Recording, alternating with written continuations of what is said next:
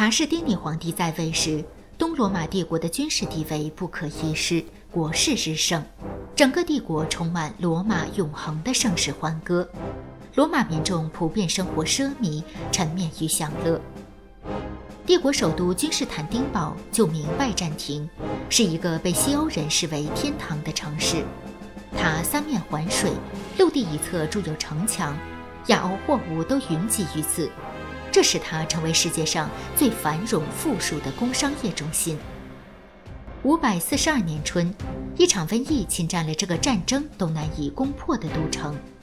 瘟疫高峰时，君士坦丁堡每天死人逾五千以上。后上升到七千一万人，最多时竟达一万六千人。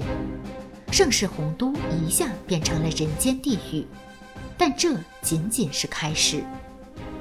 瘟疫在君士坦丁堡流行四个月后停止，人们以为灾难过去了，没想到它只是让侥幸躲过的人暂时喘息而已。它似乎按照一个既定路线，从一个地方继续蔓延到另一个地方。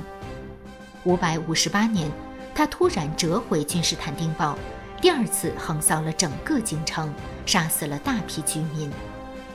即使是发达的拜占庭公共医疗救助，对瘟疫也束手无策，医生无法提供有效的防治，医护们相继感染死亡。大量暴毙的人口使埋葬的速度赶不上死亡的速度。开始，政府还在城门旁记录运出城外的尸体。统计到二十三万时，就不再继续统计了，因为尸体数量太多，难以全数。当所有坟墓都被填满，人们只好到处挖坑埋尸。后来就登上首都北部和对面要塞的塔楼，从打开的屋顶向下扔尸体，所有塔楼都堆满了尸体。顺风刮来，整个城市就弥漫了尸臭。查士丁尼皇帝以重金召平民运送埋葬死尸，在金角湾加拉塔挖了许多巨大的深坑，据称一个坑可埋尸七万，如同抛石块一样。尸体被抛进大坑后，坑底的工人再将一排排尸体交错叠压，一层层压紧。无论男女老少、贫富贵贱，最终都是叠叠层层挤压着埋在一起。有钱人担心死后和穷人一样被抛万人坑，或暴尸街头被野狗啃食，出门时就会在项链和手镯上挂上证明自己身份的标签，期待自己发病倒闭街头时，亲友们有认领的凭证。帝国的城市里，几乎所有人家都门户紧闭，大街上看不到行人，如果见到一个人，那他一定是扛死人的。富人家、穷人家，瘟疫都会整户整户的消灭。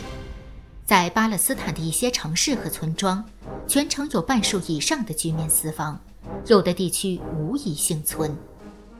城市陷于瘫痪，所有娱乐活动停止，不再有交易，手工业和服务业停滞，粮食无人收割。瘟疫之后就是饥荒、通货膨胀、食品短缺。有人躲过了瘟疫，却没有躲过饥荒。最后还是被饿死了。瘟疫影响的不只是一代，而是几代人。从五百四十一年到七百年期间，欧洲损失了一半的人口。欧洲之外的其他地方也有染疫死亡的记载。据估计，这次瘟疫中死亡人口的总数将近一亿之多。查士丁尼王朝流行开来的这场大瘟疫，史称查士丁尼瘟疫。与其他疾病不同，查士丁尼瘟疫有各种不可捉摸的表现形式。有的人无任何症状，不发热也无疼痛，正在说话时就突然倒地而亡；有的弯腰捡钱时突然就没命了；有的突然咽气，口中的饭还没咽下去；有的像疯子一样胡言乱语，倒地打滚吐白沫，两眼直勾勾。有的精神错乱，啃食自己的胳膊，吃自己的肉，直至精疲力尽，凄惨死去；有的失眠，有的嗜睡，有的呼喊尖叫，四处狂奔；有的口渴难耐，热衷于跳水、跳河、跳海。很多人腋窝、腹股沟等处肿胀，长出扁豆大小的黑色脓包。医生很难找到发病的原因，也无法预估病人会死亡还是康复，因为相同的治疗效果可能完全相反。治疗或不治疗，有些患者照样会死，但有些被预测要死的人却活了下来，原因不得而知。医生的努力几乎是徒劳。有的被感染后，在没有任何医治的情况下竟痊愈了；有的痊愈后却死于下一次瘟疫。所有年龄的人都会被感染，但那些年轻、体质非常好的人，有的即使感染轻微。也可能数天内就迅速死掉。怀孕妇女只要染上就没命了。这说明能否在瘟疫中活命，不是免疫力的问题，不是救治的问题，也不是传染的防控问题。当时许多人都说，感染瘟疫时，他们看到了各种鬼怪幽灵，有的在梦中看到幻象，忍受着站在面前的魔鬼的折磨。还有人听到另外空间的声音，告诉他，他已经被记入了死亡黑名单。这样的人不久真的就毙命了。人们不得不相信，瘟疫是遵照上帝的旨意来到人间的，他就是要选择一些人带走的。现有研究推定，查士丁尼大瘟疫可能是高传染、高死亡率的现鼠疫，通过飞沫传播。最早疫情出现在五百四十一年的埃及，通过商路和军队远征路线，他传至整个帝国及帝国以外。次年爆发在君士坦丁堡，然后他袭击了维罗纳、马赛等城市。五百四十三年，他侵袭意大利全境和叙利亚等地。此后，他传播到波斯。流行的路线看起来偶然随机，却似乎有一个预定的安排。它通过两个方向传到世界的尽头，唯恐某个角落被漏掉一样，就连岛屿、山洞和山区中生活的居民也不放过。百年内，它至少五度流行，在西班牙东南部、高卢和北非地区曾三度爆发，在英格兰西部和爱尔兰东部沿海地区也曾两度爆发。如果按照现代传染病学去解释查士丁尼大瘟疫，很多都是解不开的谜团，它没有发作的固定时间，这里的时间也难以预测。它在一个地区爆发是初冬时节，在另一地区则是春天，还有一些地区是夏天或秋天。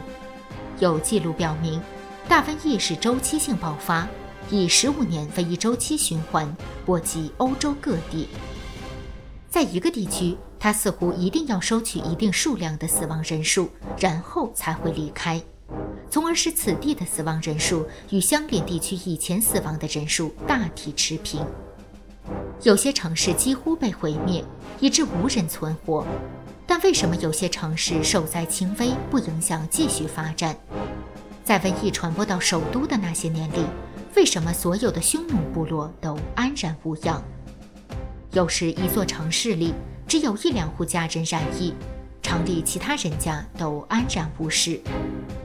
一些没有被感染的人本来以为躲过了瘟疫，却在第二年染疫而亡。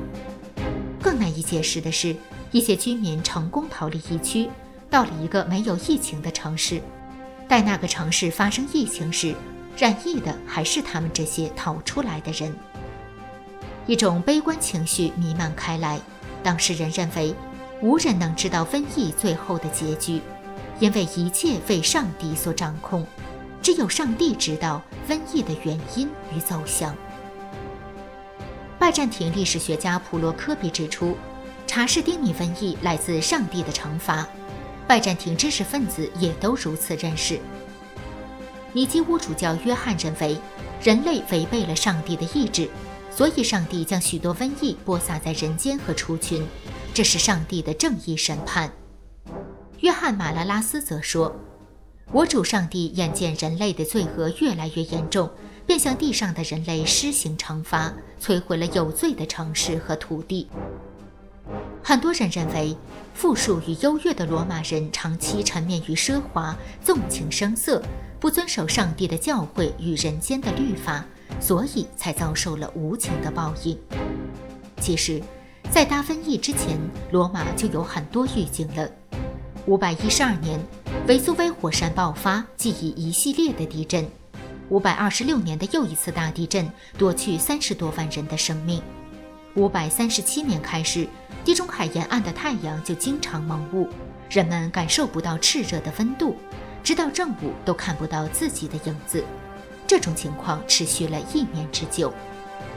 灾祸频现，并没引起其罗马人的反思，而当瘟疫临身时，人们才意识到罪恶的积累已使人在劫难逃了。瘟疫改变了人们已经习惯的舒适的生活方式，富人的狂欢享乐，知识分子的高谈阔论，生意人的斤斤计较，在死亡的恐惧面前，顿时都不再有意义。人们发现。人家一生所追求的学问、财富、地位及生活的乐趣志向都是虚空。人们开始重新审视是非善恶的标准。有人得过且过，及时行乐；有人则更加笃信上帝，看清了尘世生活的虚幻无常，虔诚地寻找生活的真正意义。当时的文献记载了很多信仰耶稣给人消灾驱病的神迹，比如在苏格兰一家修道院，虔诚与守斋的基督徒没有染疫，染疫的人后来也恢复了健康。还有一位神通的神父，只凭呼唤上帝的名字，画一个十字，就可以使盲人复明，赶走附体于人身的烂鬼，治愈病人。祈祷和朝圣在六世纪中期以后广为流行。成千上万的市民聚成一个庞大队伍，集体步行朝圣，期望获得神的帮助以抵抗瘟疫。瘟疫毁灭无数生灵的同时，基督教徒日益增多，基督教迅速发展，大批的修道院也是在这个时期建立并兴盛的。当帝国的百姓大量染疫而亡的时候，六十岁的查士丁尼皇帝也传染上了瘟疫。据说。曾有江湖术士想为他施魔法，但查士丁尼说他永远相信上帝，拒绝说天地的创造者会来帮助我。不久，查士丁尼皇帝果然奇迹般康复，但此时的罗马帝国已病入膏肓，无药可医了。雄心勃勃的查士丁尼在位时，已经收复了很多地方，其治下的帝国版图几乎达到全盛。重现罗马帝国的荣光似乎指日可待，但一场瘟疫使查士丁尼无力回天。被瘟疫摧毁的帝国行政管理瘫痪，城市萎缩，社会秩序混乱。五百六十五年，查士丁尼去世时，国库虚空，百姓贫困。罗马军队由六十五万人锐减到十五万。查士丁尼死后不久，强敌入侵，领土不断缩小。强大的中央集权统治为内战所取代。经历过雅典大瘟疫和安东尼瘟疫，罗马帝国分裂为东西两部分。西罗马帝国亡于蛮族，延续了下来的东罗马帝国又被查士丁尼瘟疫所摧毁。古罗马终于走向了最后的灭亡。按照基督教的说法。罗马帝国十几位皇帝对基督徒的迫害及罗马人的道德沦丧，导致了帝国的灭亡。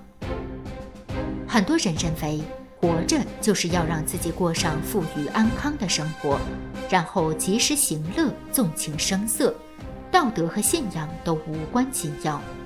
然而，千百年来，无数的史诗和传说展示给我们的是，不管人信不信，神都是真实存在的。人信奉敬仰神，道德达到了上天给人类设定的标准，才能得到神的护佑，神才会赐给人健康、财富、荣耀。一旦人类偏离了航道，不断远离神，神就会通过不以人力控制的瘟疫，收回曾经赐予的一切，包括帝国的荣耀及人类的福分与安康。